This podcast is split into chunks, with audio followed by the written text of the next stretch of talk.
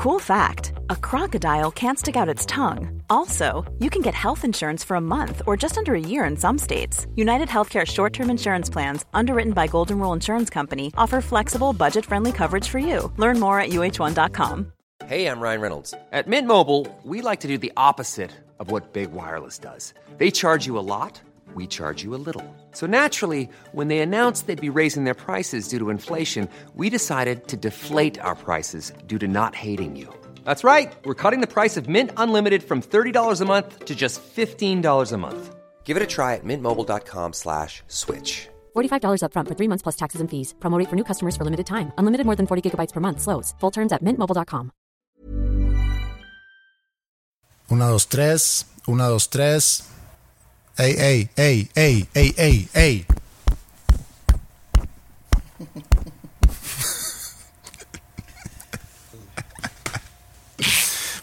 Pudieras grabar todo el episodio tapping Morse code. Sí.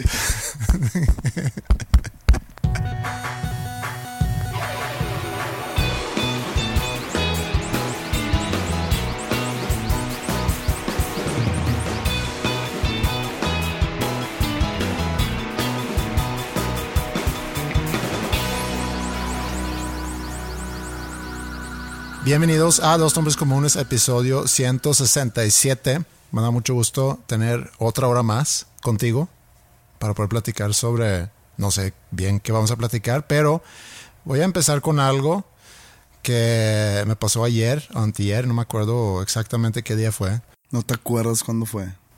O sea, ayer fue ayer. Yo me acuerdo que hice ayer perfectamente. Creo que esto fue el sábado, sí fue el sábado. Sí, que me pasó una data Ingrid que me llamó la atención, que también me llegó a mí, parte del municipio, en el municipio que estamos es San Pedro. Me llegó un mail del municipio con información sobre nuevas aperturas que va a haber de lugares, de negocios, etcétera. Gimnasios y etcétera, ¿no? Y también con el protocolo de cuál es el porcentaje que puede haber, ¿no? Lo cual es una indicación que pues los números al parecer o el semáforo anda en un nivel adecuado para que se pueda llevar a cabo ese tipo de aperturas. Seguramente también la presión que ahorita tiene en el sector salud permite seguramente también esas aperturas. Y veo ahí en la Yo lista. creo que no tiene nada que ver los números de contagios o si van en descenso o si están manteniéndose. Yo creo que es presión económica. Sí, seguramente tiene que ver presión de negocios, presión de, organismos y demás. Pero veo esa lista y me llama la atención porque obviamente que yo estoy no tanto para Land School porque ahí sí tengo que respetar lo que dice la SEP y sé que no tiene tanto que ver con quizá eh, cuestiones de la Secretaría de Salud. Pero para School of Rock sí estoy muy al pendiente para ver cuándo podemos empezar a tener algo de actividad presencial. Y no tanto para las clases individuales, sino para los ensayos. Porque las clases individuales se sigue manejando en línea y está funcionando, pero los ensayos es como que la esencia en sí es poder ir a tocar en banda, ¿no?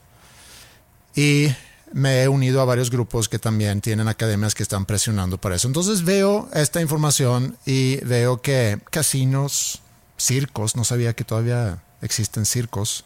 Como que no sabía que todavía existen circos. O sea, todavía hay circos eh, activos. ¿Qué clase de pregunta es? Obviamente. Yo pensé que se habían cancelado los circos por el maltrato animal, etcétera. Por eso, pero no todo en los circos era animales. Ok, otro tipo de circo. Bueno, Pues hay magos, hay payasos, hay Sí. eh, mala- malabaristas, de los de los que caminan en la cuerda. ¿Cómo se le llaman esos güeyes? Los Sí. cuerdistas, supongo. Eh, ¿Qué más hay? Trapecistas. Digo, no sé si aún aplique. Bueno, es más de las ferias, ¿no? De que la mujer con barba. O te fuiste la a niña más 1930. la, la niña más pequeña del mundo. Sí. Una niña de, de 30 centímetros, ¿no? Cuando se empezaron a cancelar el, el circo con animales, creo que ese tipo de circo se había cancelado muchos años antes. De que el hombre lagarto. Ajá. No, no existe eso. Creo que, creo que no.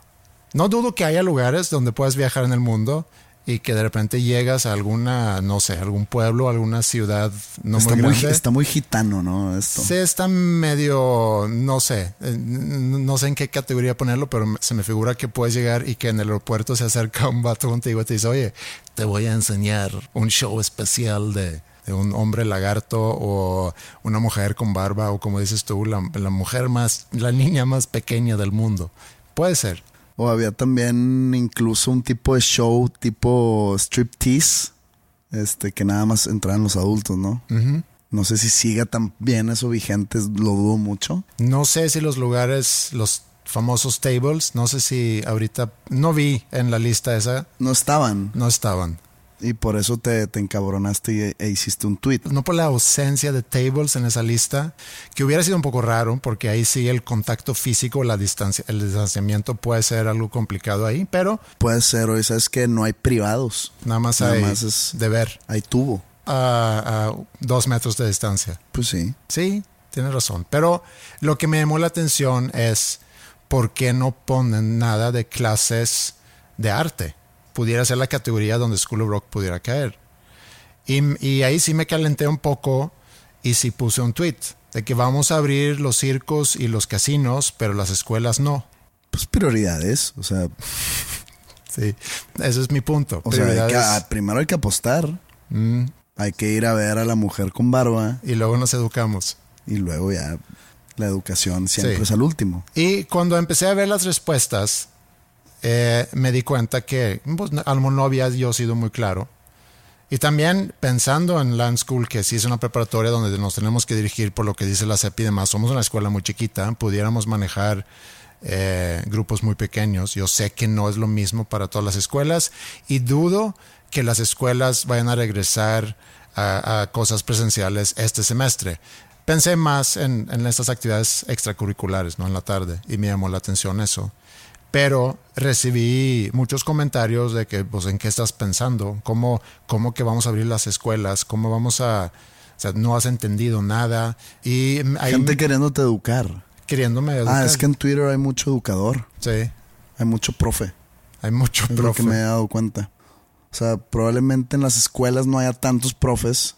O probablemente si un colegio corre algún profesor por X o Y razón, pues en Twitter hay una- un pool de maestros de todo tipo, de cualquier materia. Ajá, están contratando muchos profes ahí. Sí, seguramente. Y digo, también hice la reflexión que a lo mejor no, no había sido yo muy claro en, en- en cuanto a eso. Y también otra reflexión que hice es que sí, sigue siendo un tema que, que divide mucho. Ahora, yo estaba hablando eh, desde un municipio que también se rige por lo que diga el Estado. Yo no sé cómo es en la Ciudad de México, yo no sé cómo, cómo es en la delegación Cuauhtémoc, no tengo ni idea y, y la neta no me importa quizá tanto, siendo yo en, el- egoísta. en la Ciudad de México está el jefe de gobierno de la Ciudad de México, Sí. que digamos que es como el gobernador del estado. Las delegaciones son los municipios y cada delegación tiene su jefe de delegación que es como el alcalde del municipio. Pero no me refiero Se tan... rige, haz de cuenta, de- de- en, en esa estructura, en esa jerarquía. Sí, pero no me, no me refiero tanto a la jerarquía o la estructura jurídica ahí, sino más bien no sé cómo van ellos. O sea, desconozco cómo van ellos Ah, en el semáforo y, y cuáles son las reglas que Creo aplican que ahí. hay, hay más cosas abiertas allá, ¿eh? También tengo yo esa impresión, pero digo, entiendo, la gente sigue muy preocupada, muy asustada, entiendo que el abrir todas las escuelas sí implica mucho flujo, eh, implica mucho en transportes y demás. Eh, yo me refería más bien aquí a que, a que los chavos deben de tener acceso a tener esas salidas, o sea, porque todo lo que vi en la lista tenía más que ver con actividades para adultos, que, que no, pienso que no debería ser la prioridad, la prioridad debería ser activar a los chavos eh, y preocuparnos más por su salud mental, pero no sé, a lo mejor, a lo mejor estoy mal y a lo mejor los educadores en Twitter tienen razón. Es que no leí, no leí ni tu tweet. Ni los comentarios. Ni los comentarios. Entonces no sé qué tipo de, de educación te brindaron los maestros de Twitter. Eh, pero ya me imagino, mucha gente que, digo, se puso el saco de, de moralista. Esos nunca faltan. eh, que se quieren ver así como, digamos, el intelectualoides cibernéticos también. Las personas que piensan que ellos son los que tienen la verdad absoluta y no existe en otro lado algún tipo de verdad parecida a la, de ellos. Entonces no, pero me puedo imaginar, me puedo imaginar. Sí, vi a, algunos mencionando o haciendo mención que el, el, verdadero desmadre se hace si dejamos que los niños puedan salir. Y ahí no sé si estoy de acuerdo, porque digo, para empezar, los niños no están en ningún grupo de riesgo, inclusive que los niños se contagien menos que los adultos. Ayer me puse a revisar los números de Suecia, siendo que Suecia, junto con México, es un país que por cápita ha tenido muchos muertos. Ni Suecia ni México pueden, pueden sentirse quizá orgullosos con cómo han manejado la situación. Falta ver, eh, porque son, son dos estrategias muy distintas, falta ver, eh, creo que todavía en, en, varios meses, poder analizar lo que se hizo a nivel mundial para decir cuál estrategia funcionó mejor. Y, Suecia como dejó todo abierto, dejó escuelas abiertas, dejó mucho el criterio de la gente. Eh, sí ha tenido bastantes muertes por cápita, creo que en total son unos 6.000. El otro día había un número de muertos negativos, supongo que habían revisado algunos casos anteriores y concluido que... ¿Muertos negativos? Sí, o sea, revivió gente. No revivió gente, pero yo creo que fueron a revisar y se dieron cuenta, no, efectivamente esa persona no se murió de COVID. Entonces necesitamos descartar 15 personas de la estadística. O sea, el COVID revive muertos. Wow. Y vi ahí que el 90% de la gente que sabe muerto es gente arriba de 70 años. Entonces, sí se tiene que seguir cuidando mucho la gente arriba de 70. Ellos se desesperan igual que nosotros. Sí. Inclusive podría ser que está peor creo que ninguna estrategia va a ser la buena. Cuando dices tú, cuando todo esto se acabe y se empiecen a analizar las varias estrategias implementadas en diferentes países, en diferentes partes del mundo, creo yo que ninguna va a ser que esta era la buena, la que usó Bangladesh, mm. es la que debió haber hecho todo el mundo. No creo que exista eso. Probablemente no, porque hay muchos factores que influyen ahí, ¿no? ¿Qué tanto confías en tu gobierno? Que tanta interacción hay entre, entre las diferentes generaciones que en un lugar como México me puedo imaginar que es mucho más que en un país como Suecia. Entonces sí son factores que a lo mejor son difíciles, se tienen que tomar en cuenta, pero es difícil de, de poder comparar un lugar con otro porque las diferencias culturales son muy grandes. Y para no mencionar diferencias sociales y de infraestructura y económicos y demás. Pero bueno, ahí nada más fue mi, mi, reflexión y mi interacción este fin de semana. Casi ya no estoy en Twitter, pero decidí meterme el sábado y me topé ahí con... Con los profes. Con los profes. Saludo a los profes de Twitter que nos sigan enseñando muchos años más.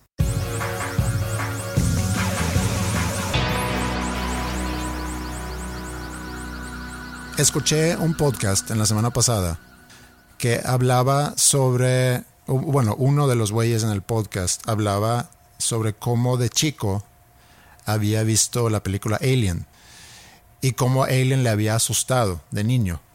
Eh, no a tal grado que nunca volvió a ver películas de miedo, que pudiera ser mi caso, ahorita llego a mi caso, pero quiero detenerme un poquito en la historia que él contó.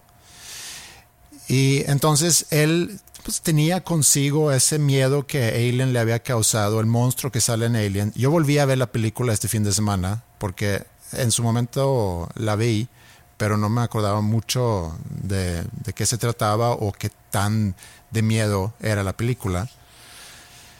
Y me di cuenta que el, monstruo, la verdad, no sale tanto en, en la película. Pues se enfocan más en el de la cara, ¿no? Ajá. Y es análogo en el sentido que hay una persona adentro de, un, de un traje.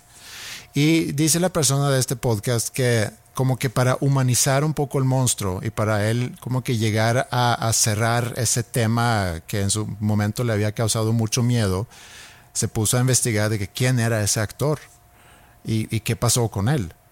Y era un chavo, digo, porque luego me enteré que se murió relativamente joven, a los sus 39 años.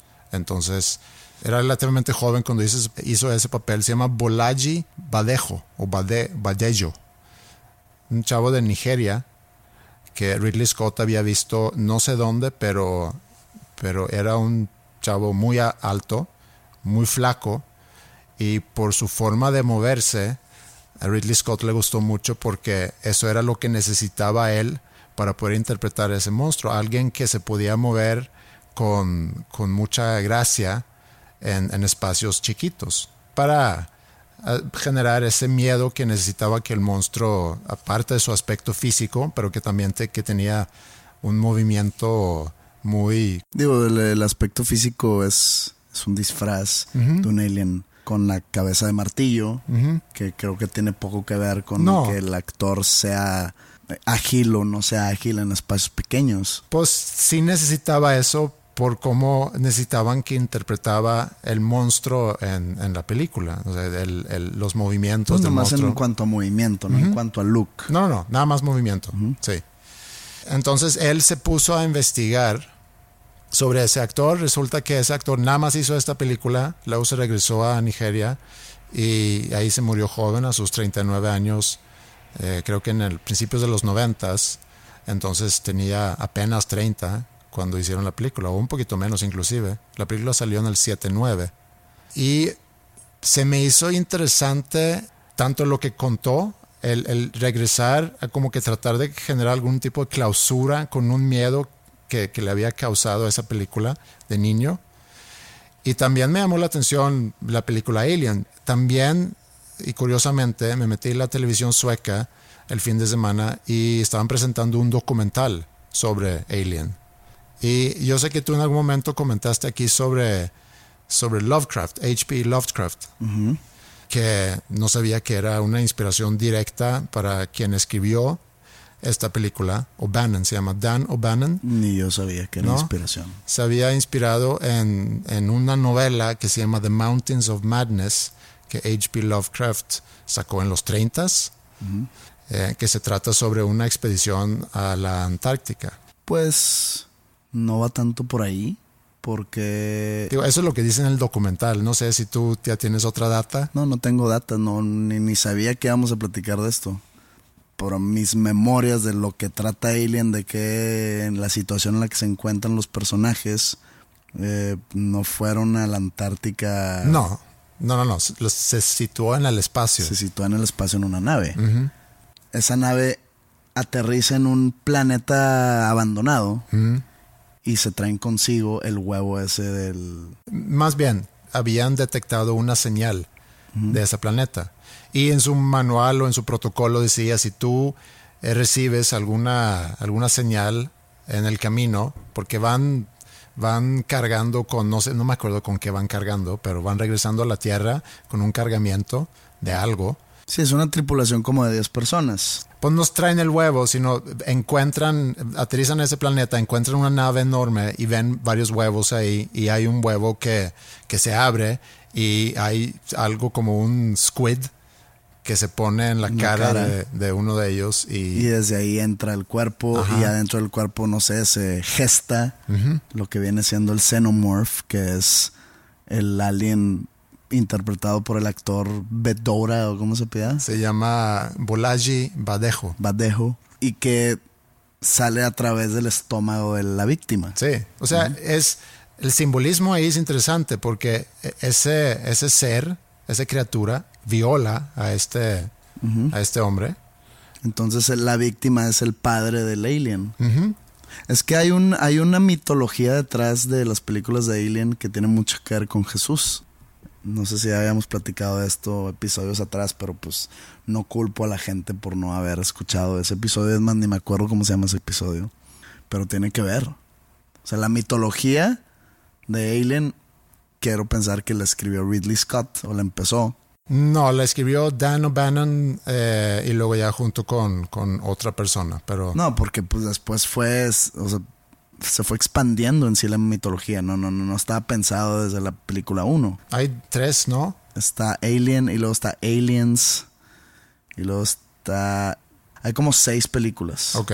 Es que hay una que se llama Prometheus. Que es la última, ¿no? Que salió en el 2013. No, la última se llama Alien Covenant, que ah. salió en el 2017. Ok, esa no la vi que es la continuación de Prometheus.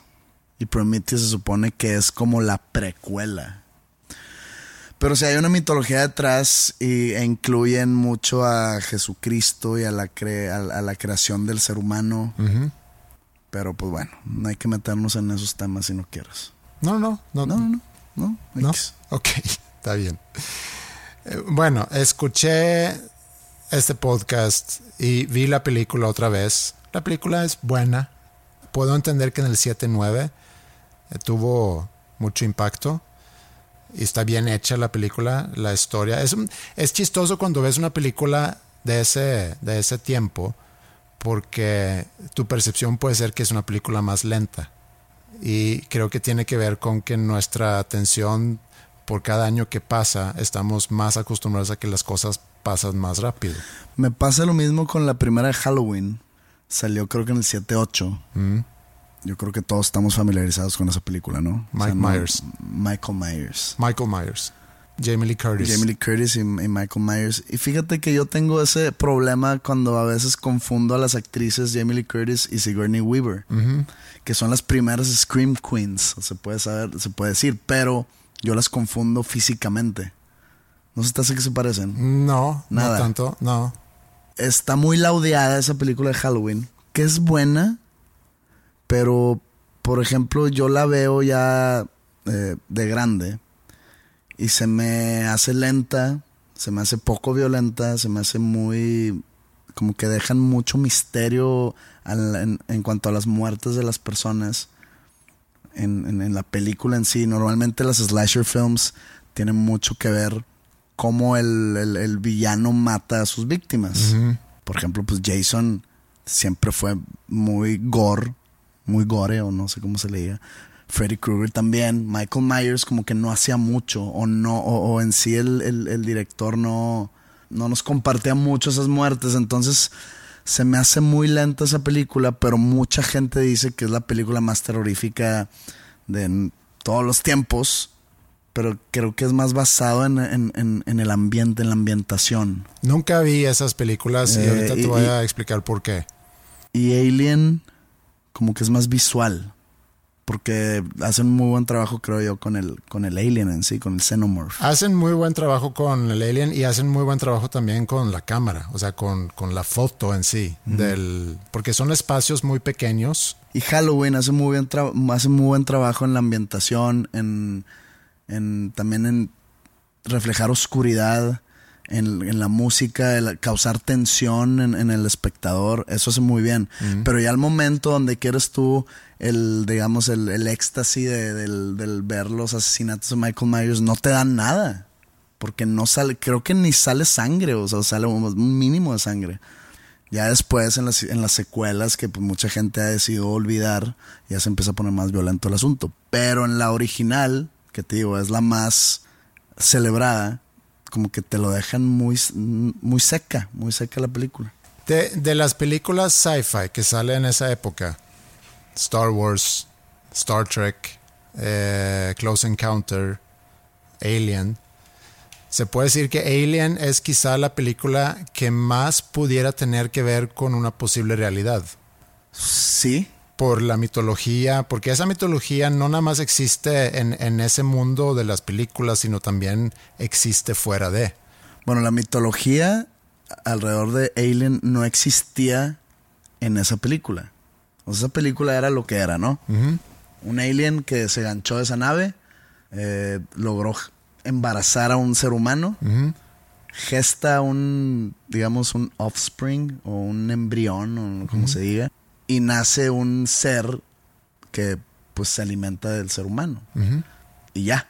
Ya después empieza a crear toda la mitología que, que es lo que a mí ya me gustó de Alien después. Con todo eso de los creadores de los, y que de los científicos o los scientists. Sí. Que, que, que- que a mí me gusta mucho todo eso, no de los científicos en sí, pero esa mitología me llama mucho la atención en Prometheus.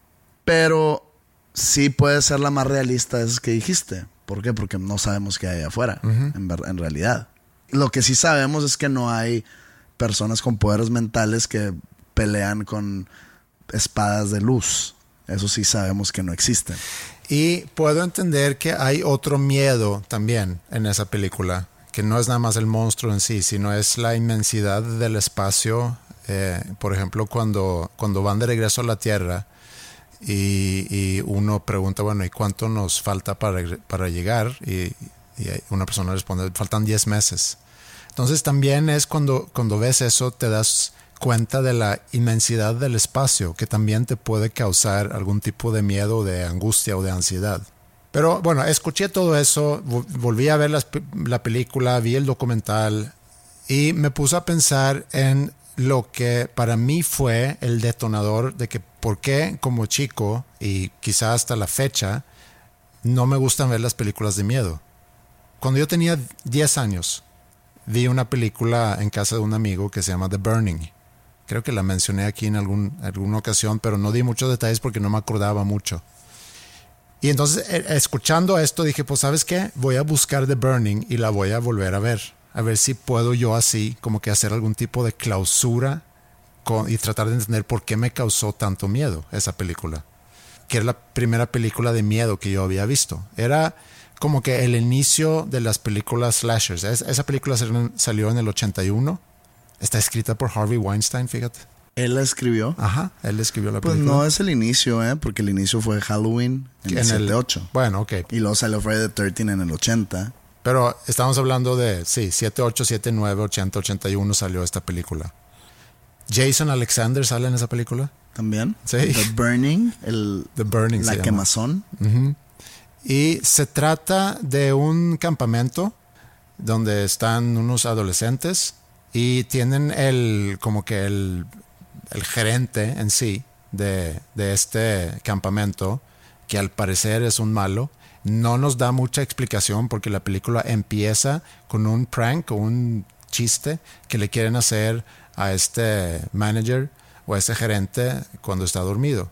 Colocan a, un, a una calavera con unas velas adentro en su cuarto y luego lo despiertan. Se despierta, ve esto, se asusta, tumba esa calavera y se quema el cuarto y se quema él y así empieza. Lo mandan al hospital y, logra sobrevivir, pero está sumamente quemado. Por eso se llama The Burning, la película. Y eh, no se explica muy bien el psique de esa persona, pero cuando él sale del hospital, lo primero que hace es que va con una prostituta y la mata. Esto es años después de, de que haberse quemado en el campamento. Se pasó mucho tiempo en el hospital. Ya por fin lo dan de alta, sale y con ganas de vengarse a esas personas. Por eso ahí te digo, no entendí bien el por qué ir a matar a, una prostituta, pero bueno, a lo mejor era para ponernos en el contexto que ahora sí es malo y ahora sí mata. Regresa al campamento y curiosamente en el campamento están todavía los, los mismos chavos que estaban ahí años atrás y que, y que fueron la causa de su quemadura o su accidente. Y entonces empieza esa venganza de él matando a la gente. Pues me suena una copia de Friday the 13. Digo, también es en un campamento, ¿no? Y unos niños matan a... No lo matan, lo molestan a, Jason, que era un niño, y como que se ahoga mientras, o sea, porque es una, igual, una broma que se salió de control. Se ahoga el niño, la mamá de Jason era la cocinera del campamento, le echa la culpa a los counselors o a los no sé cómo decirlos en español, los... Los que trabajan ahí, pues. pues. no, los que están, los que son responsables de los niños, eh, como los jefes de cada campamento, no, no, no sé cómo decirlos. Y que son adolescentes. Y pues la mamá de Jason empieza a matar cada uno de ellos año tras año. Hasta que la decapitan. Ok. En la Friday the 13, la 1, la original, Jason no es el asesino, es la mamá. Ah, ok. O sea, Jason era un niño que, se murió, entre comillas. Crece Jason. Pero es que resulta que Jason nunca se murió. Aquí es donde la, historia, los escritores, para seguir sacándole dinero y empezar a hacer secuelas, crean a Jason Ya. como que nunca se murió, como que se salvó, pero eh, creció en el bosque él solo. De que cómo es posible, ¿no? Pero en la, en la uno la mamá es la, es la asesina. Aquí eh, creo que lo primero, porque volví a ver la película, como te dije, y, lo que me puedo imaginar que me haya asustado tanto cuando yo lo vi a mis 10 años, porque si me acuerdo, una semana o dos que batallé para dormir porque se me estaban me estaba acordando escenas de la película y me daba mucho miedo que alguien iba a venir por mí, etcétera. Porque después de la quemadura, antes de la quemadura era muy feo ese señor y después obviamente pues era un monstruo. Y aparte su forma de matar era con un, ¿cómo se llama esto que usas para cortar, para podar árboles y, y arbustos? ¿Tijeras? Como unas tijeras, pero unas tijeras enormes. Que de hecho leí también sobre la película después que ahí salió algo de inspiración para, para lo que hicieron. Scissorhands. Para, no, para Freddy Krueger, porque Ah, él tenía sus guantes con tijeras también, ¿no? Con Ah, eran como navajas. sí, navajas. Entonces era la imagen en sí de, de esa persona, del monstruo, y también esas escenas de, de- de susto, que hasta la fecha truenan un globo cerca de mí y yo no estoy preparado, sí me da un, un buen susto. Yo creo que a todo mundo si les truenan un globo en su proximidad sin estar enterado de lo que va a suceder, nos saca un buen susto. Sí, pero también tú te asustas, tú te asustas fácil, ¿o no? O sea, cuando dices asustar es el golpe y el susto, ay, Ajá. o, de- o estar como culeado perpetuamente. Va- Vamos a hablar de las dos cosas. Que si me asusto, si alguien me hace eso del globo, claro que sí. Ajá. O sea, el, el susto en sí, el, el golpe. Sí. Eh, ya el estar asustado por algo, el estar terrorificado por algo, no. ¿Nunca te pasó Claro, claro. que de niño que de repente estabas quizás solo en la casa y de repente te empiezas a imaginar Claro. Pero llegué a, un, llegué a una manera de cómo contrarrestar eso. O sea, de niño me pasó con la original de It, que hay una escena donde eh, está un niño bañándose en, en- en los vestidores del colegio después de la clase de deportes, pero está solo y el payaso sale de- del drenaje del piso y pues de ahí como que ya se comunica con el niño. Obviamente no lo ataca, pero sale de ahí. Entonces, de las regaderas. Y en ese entonces mi cuarto, si yo estaba acostado, yo tenía visión perfecta hacia la regadera de mi. Ah, cuarto. sí.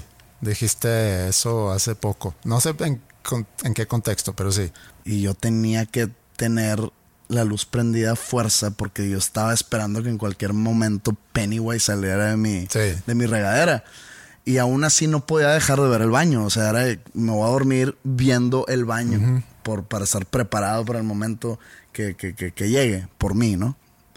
Pero entonces yo ya, chico, llegué a, la- a una conclusión y dije, a ver, eh, si acabo de ver una película de Jason o de Freddy Krueger, y estoy en mi cuarto o en la sala de tele o donde la haya visto y quiero ir a la cocina porque me dio hambre y es de noche.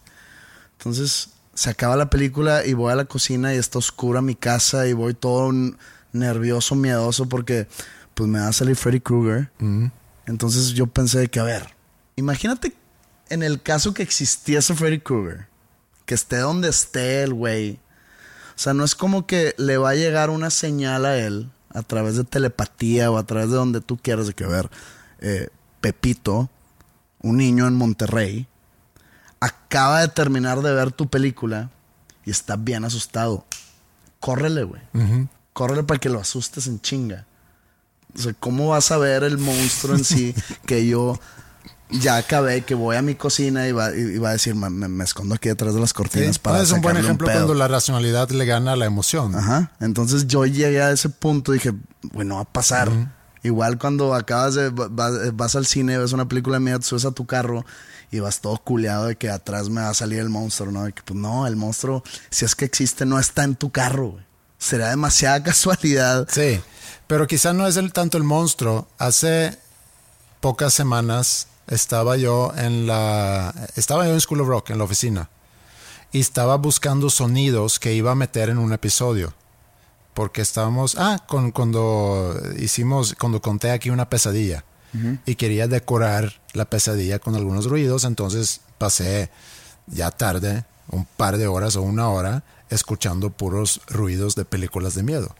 Estaba con audífonos ahí todo solo y, y ya, y terminé y, y fui a como que apagar luces y de repente me entró una sensación pues de... ¿De culo? Sí, de miedo. Y a mis 47 años.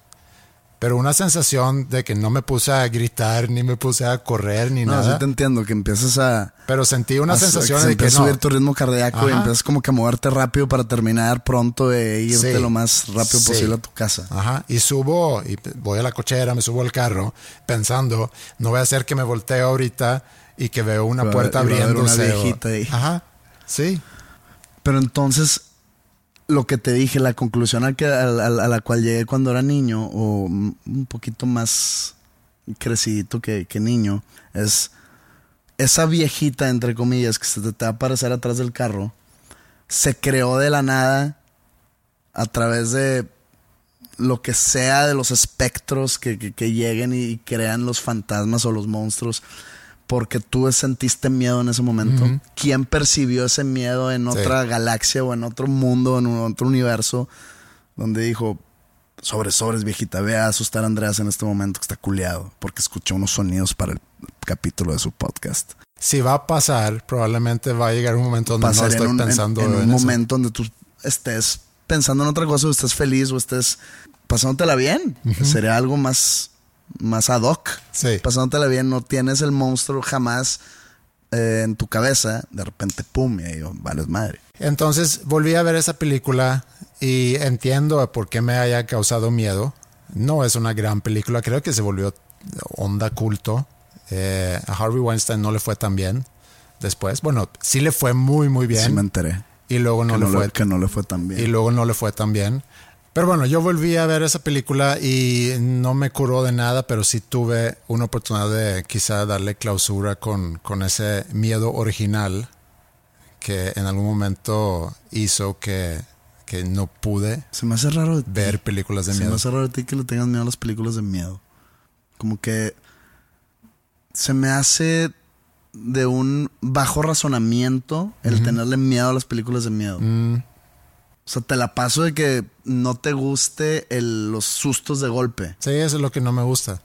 Pero hay gente que no, es que luego no puedo dormir. No, sí ¿De puedo. qué estás hablando? No, o sea, no, no. ¿cómo que no puedes dormir? Es, es como ver Lord of the Rings. O Sí. cómo se llama la serie esta.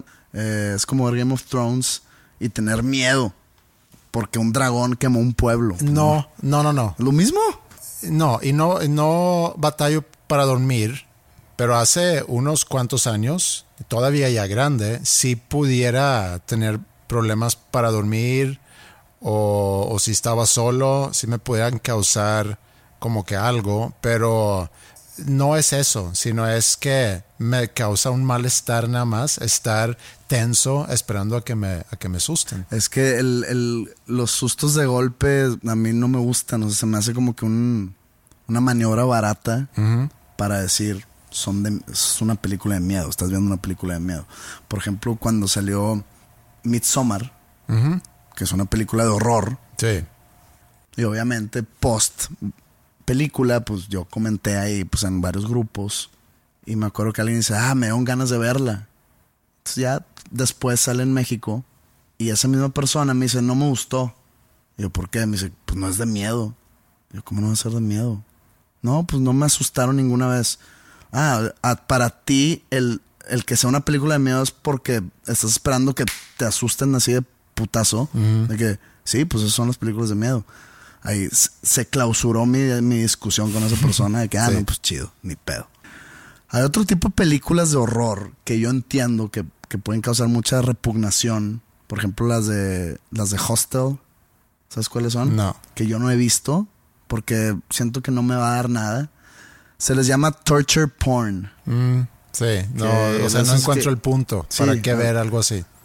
Las de Saw, haz de cuenta que son más o Mm. menos por ahí, pero como light. Inclusive las de slasher, perdón, las de sla- slasher movies, tampoco entiendo el punto de que No hay por qué mucha trama. verlas. No hay mucha trama. No, o sea, es quién se quiere alimentar de ver a alguien matando de manera explícita a otras personas. Eso es algo que yo no entiendo. Es que acuérdate que son los ochentas. Salió en los ochentas. Y eso era algo nuevo. Y era algo que pues causaba diversión en los jóvenes. Se hacen icónicos los, eh, los, este, los villanos, que hasta se hacen héroes de algún tipo. Entonces ya nada más vas al cine a ver las secuelas para ver al tipo, para ver a Jason, para ver a Freddy Krueger, a, a Michael Myers. para Chucky inclusive, que Chucky se, después se convirtió en comedia, pero era para eso. Ya, ya, ya no te importaba la trama, no te importaba que, por ejemplo, en, en la en la 7 de Friday the 13 se llama uh, The New Blood, de repente la, la heroína es una chica que tiene poderes telequinéticos, que mueve cosas y así, así mata a Jason, ¿no? Entonces, yo la, esa fue la primera de Jason que a mí me tocó ver en el cine.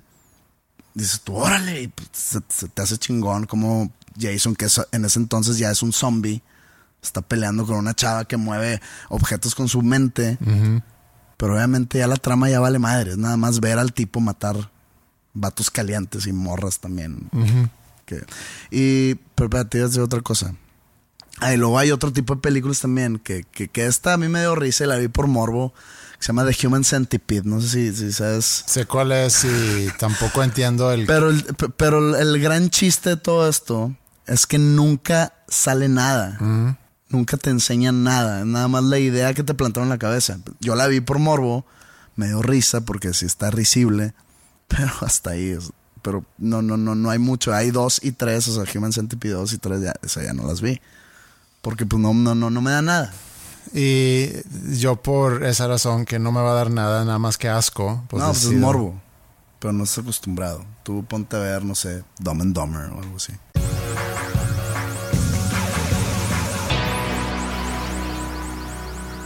Hace unas semanas hablé con mi hermano y empezamos a hablar sobre, sobre nuestros papás.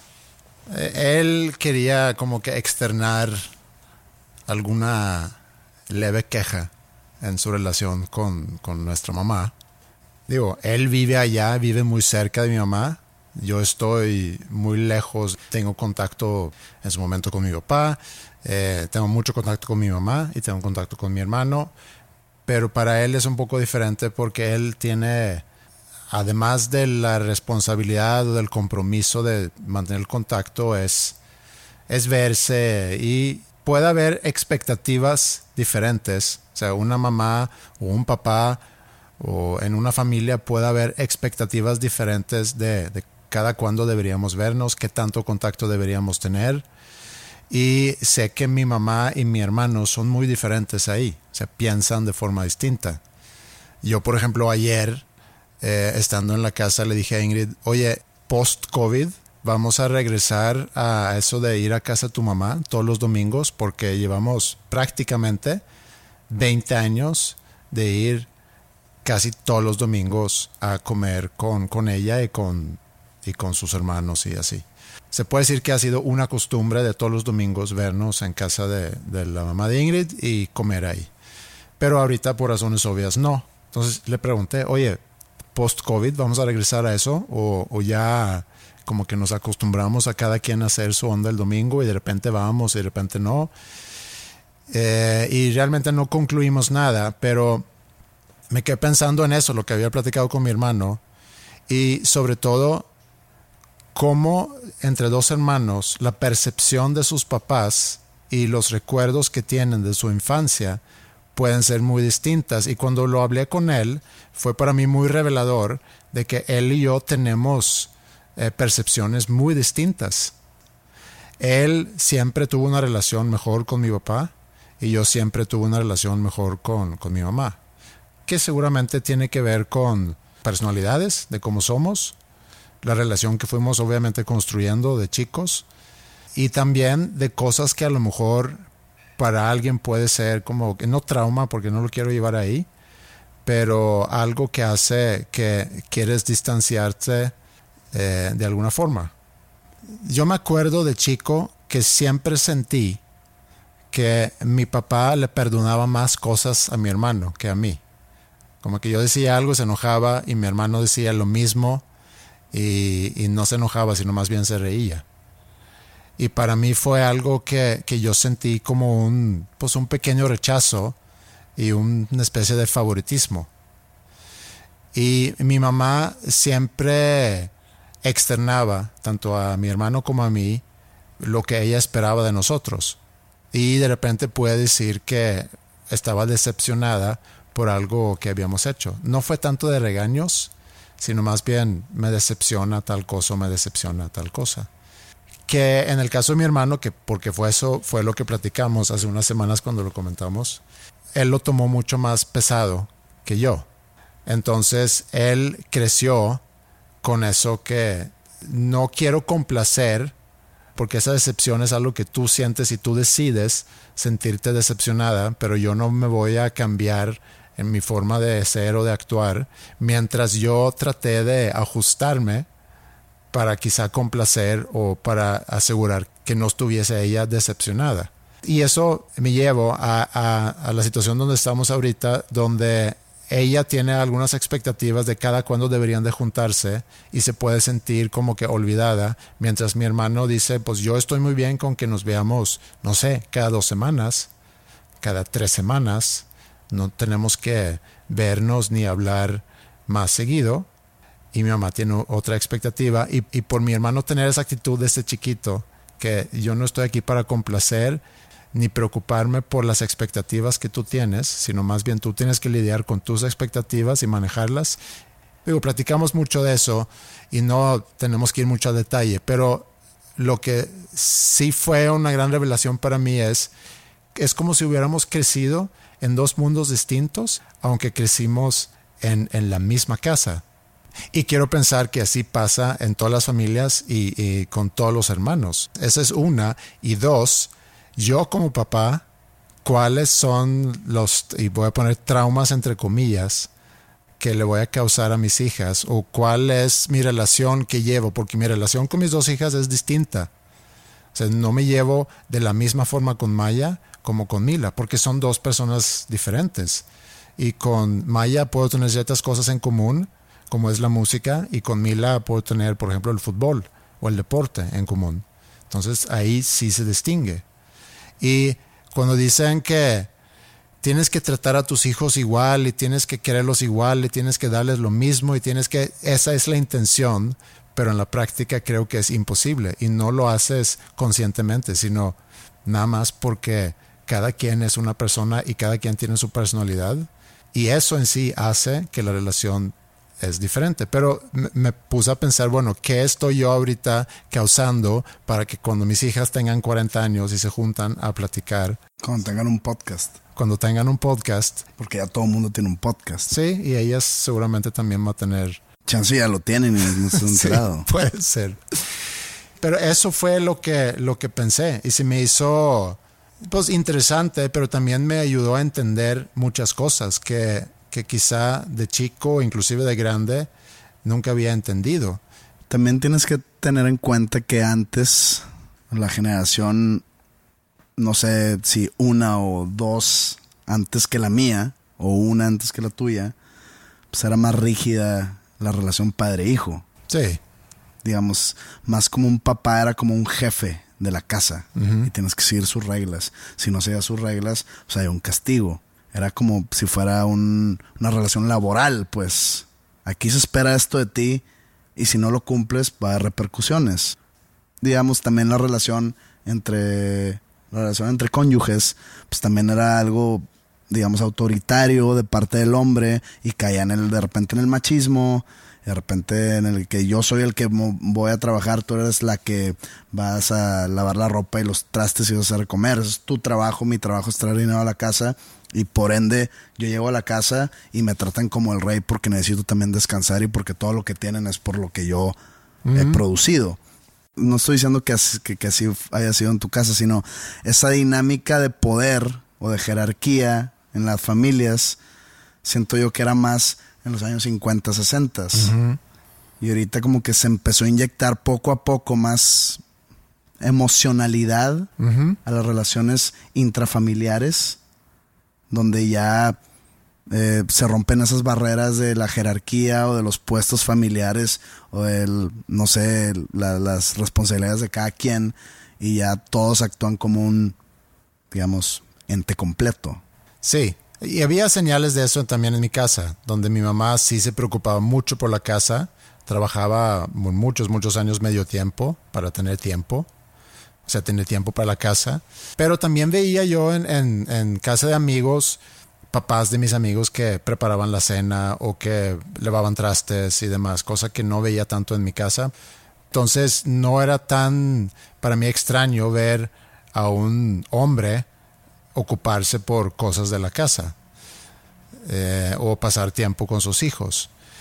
Pero ahorita que mencionaste lo de, la, de las emociones, nuestros papás crecieron en, en, un lugar donde las emociones no era no era muy no, no, había cabida para emociones. No no había mucho de eso. Y luego en los 60 70 hay todo un movimiento donde sí eh, se promueve mucho el contacto con, con, tu ser, con tus emociones. Entonces nuestros papás crecen con eso. Hay algunos que lo adaptan, otros que no. Y empiezan a instalar en nosotros, y voy a generalizar un poquito más, la idea de que sí está bien que, que muestras sus emociones. Si estás triste puedes llorar. Por ejemplo, a mí nunca me dijeron, tú no, no puedes llorar porque tú eres hombre. Entonces criaron un llorón. criaron un llorón. O también podríamos voltearlo, crearon una persona quizá más consciente de, de, sus emociones y consciente de las emociones de los demás. Si lo quieres ver así, sí, pues sí. pero podemos, podemos verlo de las dos formas, sin decidir cuál es la forma correcta. Y eso hace entonces en nuestra generación, en mi generación, que nosotros crecimos con eso, que está bien mostrar las emociones, está bien llorar si estás triste, etc. Y educamos a nuestros hijos así. Y aquí es donde a lo mejor el péndulo va de, de, una formación muy racional donde las emociones no van a figurar a que le demos demasiado peso a las emociones. ¿Y, lo, y el regreso cuándo ocurre? El regreso, pues yo creo que ahorita estamos donde fomentamos tanto el que tú sientas, lo que tú sientas es lo más importante. Si tú, y lo platicamos la semana pasada, si tú te sientes ofendido o ofendida, está bien y tú tienes que levantar la voz y decir que tú no estás de acuerdo que te hablen de esa forma o que digan esas cosas o que hagan chistes de tales temas etcétera, etcétera. Entonces, sí es un péndulo que a lo mejor se fue un poquito más allá, Digo, es un análisis nada más, eh, digo, me hace sentido. A mí se me hace que todo se repite, o sea, el sí. péndulo va de un lado y a luego otro, regresa. En, en, muchos temas. Sí. Entonces, en ese tema, hablando de la emocionalidad en las personas o dentro de una familia, Mm. ¿cuándo va a regresar el péndulo? Yo creo que pronto. A los 50. Pues ojalá y no, en los 50. porque no sé si era ideal esto. Yo creo no, no, que no, no es ideal, pero va a regresar en algún momento. sí, un balance. Así como ahorita está explotando Estados Unidos con el racismo, cuando explotó Estados Unidos con el, con el racismo en los 60 Ujú. y si te vas 100 años antes, en la guerra civil, con todo el tema de la esclavitud, o sea, todo se repite, todo regresa. Sí. Eso es lo que podemos aprender de la historia. O sea, más bien, es lo que pudiéramos aprender de la historia. No aprendemos porque volvimos a cometer los mismos Ah, y errores. se van a seguir cometiendo los mismos errores. ¿Por qué? Porque ustedes son seres humanos, cometen errores. Sí, pero a lo mejor mis hijas entonces, por haber crecido con un llorón, como papá, puede ser que ellos ven, oye, no, a la chingada con eso de las emociones, yo le viví en mi casa y ahorita sí es de mano dura a educar. Entonces mis No nietos a lo puedo mejor, esperar ese episodio de su podcast. cuando hablan de eso. Sí. No era tanto eso el tema, sino el tema aquí es el cómo dos hermanos que crecen en la misma casa durante pues prácticamente 20 años, un poquito más, tienen una relación muy distinta a sus, a sus papás. Podemos ver las mismas cosas y lo platicamos y lo platicamos muy a gusto, pero sí hay ciertas cosas que pasaron en nuestra infancia que hace que vemos las mismas cosas, pero desde dos perspectivas un poco diferentes. Así dicen, dicen siempre que cada historia tiene dos versiones. Porque todo depende del cristal por el cual se mire la situación. Y nunca dos seres humanos van a tener la misma perspectiva de un mismo evento. Siempre va a haber diferencias. Cualquier tipo de evento. Y ese hecho, si no estás consciente de, puede hacer que no puedo yo quizá empatizar con lo que dice mi hermano cuando él dice que yo estoy bien con, con ver a mi mamá, no sé, en cada dos semanas. Y yo le digo, bueno, yo no te puedo decir mucho porque yo, yo estoy acá. Nosotros ya somos la única familia que ella tiene. Y cuando ella necesita algo, él es O sea, mi hermano es el único recurso que ella tiene. Yo sigo siendo un recurso, pero sigo siendo un recurso un poco débil en el sentido que tengo que viajar algo lejos para poder llegar y para ayudarle si necesita algo. Y él está a unos cinco minutos. Entonces le cae encima una responsabilidad que pues no pidió, pero que le toca. O sea, tú huiste de tu responsabilidad hace 25 años. Mm, también lo puedes ver así. Inconscientemente a lo mejor fue lo que hice. Huí de mi responsabilidad.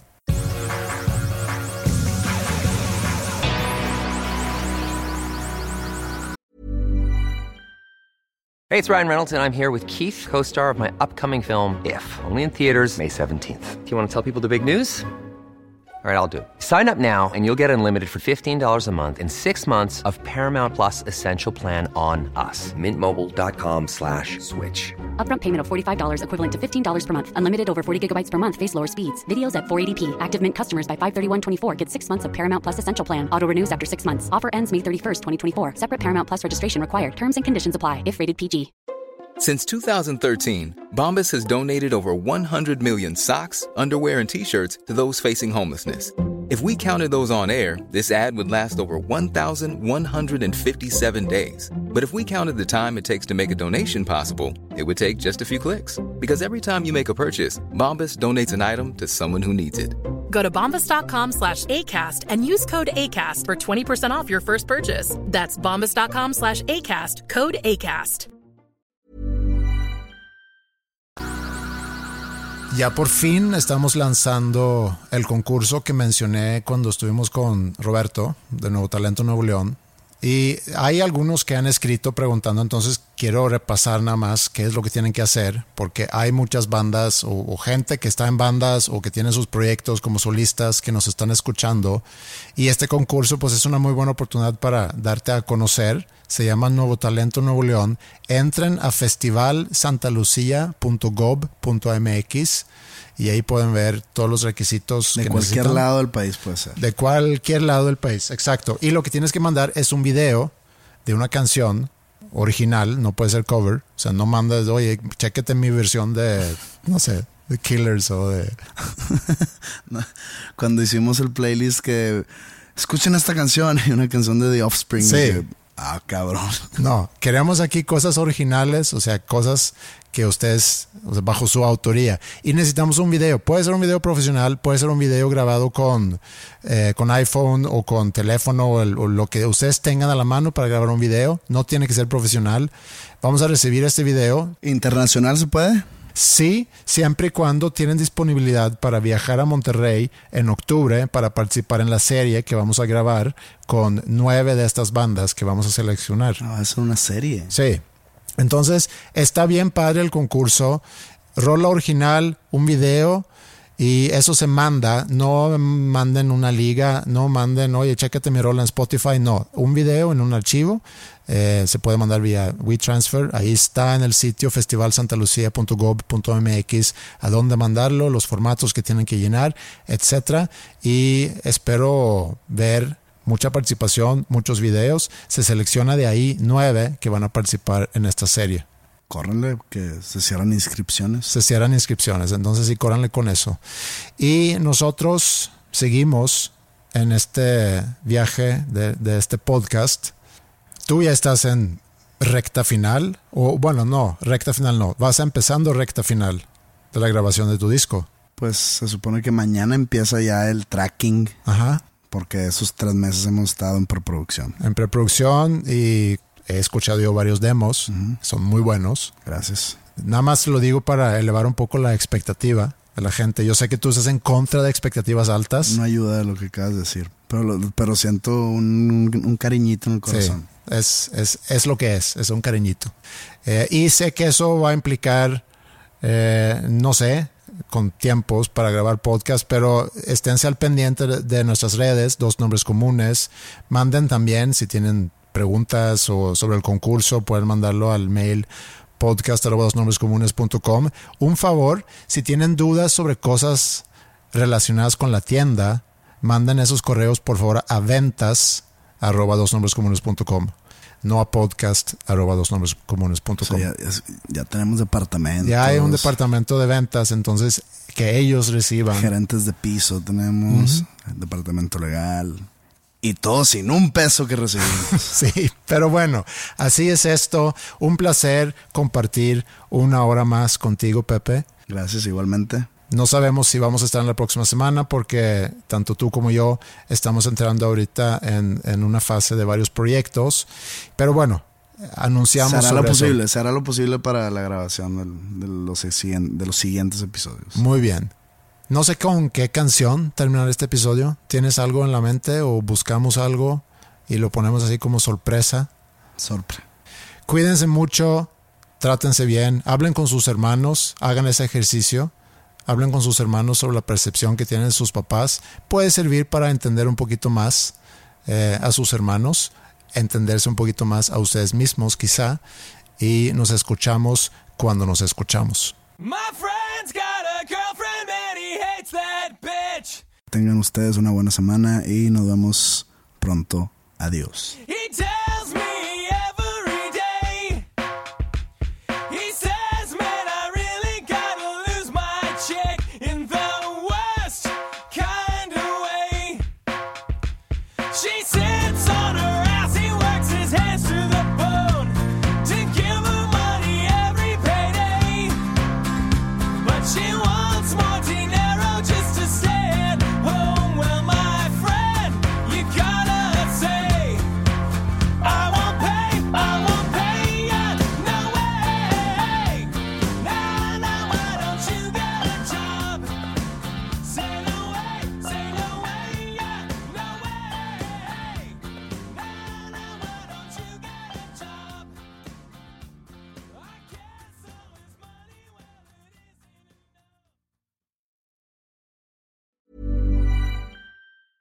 Planning for your next trip?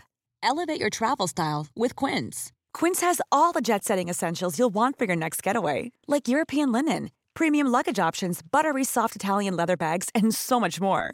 And is all priced at 50 to 80% less than similar brands. Plus, Quince only works with factories that use safe and ethical manufacturing practices. Pack your bags with high-quality essentials you'll be wearing for vacations to come with Quince. Go to quince.com slash pack for free shipping and 365-day returns. If you're looking for plump lips that last, you need to know about Juvederm lip fillers. With Juvederm Volbella XC and Juvederm Ultra XC, your lip look, whether it's subtle or bold, can last up to one full year with optimal treatment and no additional maintenance. Find a licensed specialist and see if it's right for you at juvederm.com today. That's J U V E D E R M.com. Add fullness to lips in adults over 21 with Juvederm Volbella XC or Juvederm Ultra XC. Do not use if you have severe allergies or a history of severe allergic reactions, or if you're allergic to lidocaine or the proteins used in Juvederm. Tell your doctor if you have a history of scarring or taking medicines that decrease the body's immune response or that can prolong bleeding. Common side effects include injection site redness, swelling, pain, tenderness, firmness, lumps, bumps, bruising, discoloration, or itching. As with all fillers, there's a rare risk of unintentional injection into a blood vessel, which can cause vision abnormalities, blindness, stroke, temporary scabs, or scarring. For full important safety information, visit juvederm.com.